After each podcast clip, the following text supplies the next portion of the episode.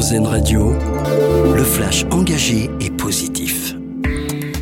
Bonjour à tous. La solidarité se met en place dans le Pas-de-Calais qui est touché par des inondations. La Croix-Rouge a ouvert 12 centres d'hébergement pour accueillir les sinistrés. 700 personnels de la sécurité civile sont mobilisés dans les trois zones les plus touchées, autour de la Liane et la Canche notamment.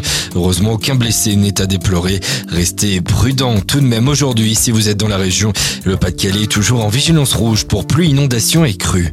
À la une également, l'association des maires de France appelle la population à se rassembler dimanche contre l'antisémitisme devant chaque préfecture de département.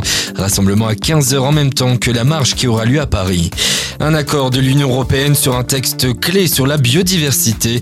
Les 27 États membres sont tombés d'accord hier sur un projet législatif concernant la restauration de la nature et de la biodiversité.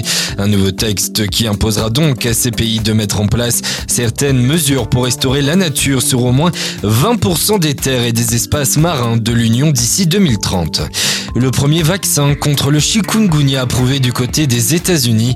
Il a été développé par un groupe européen Valneva. Ce vaccin est autorisé pour les personnes de 18 ans minimum qui présentent un risque accru d'être exposées au virus.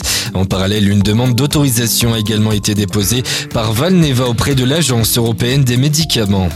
En sport, la campagne de qualification à l'Euro 2025 commence bien pour l'équipe de France féminine de basket. Les Françaises ont surclassé la Lettonie hier à Poitiers. Score final 71 à 49 pour les Françaises à l'Arena Futuroscope. Prochain rendez-vous dès dimanche pour les Bleus avec un déplacement en fin d'après-midi sur le parquet de l'Irlande. Et on termine par votre dossier solution. Comment se faire plaisir tout en faisant du sport? Eh bien, triathlète amateur a peut-être la solution. Jonathan Dubois a créé sa propre bière sans alcool. Goxoa qui regorge de bienfaits pour les sportifs. Vous pouvez retrouver toutes les infos en détail sur notre site erzen.fr. Bonne journée à l'écoute d'Erzen Radio.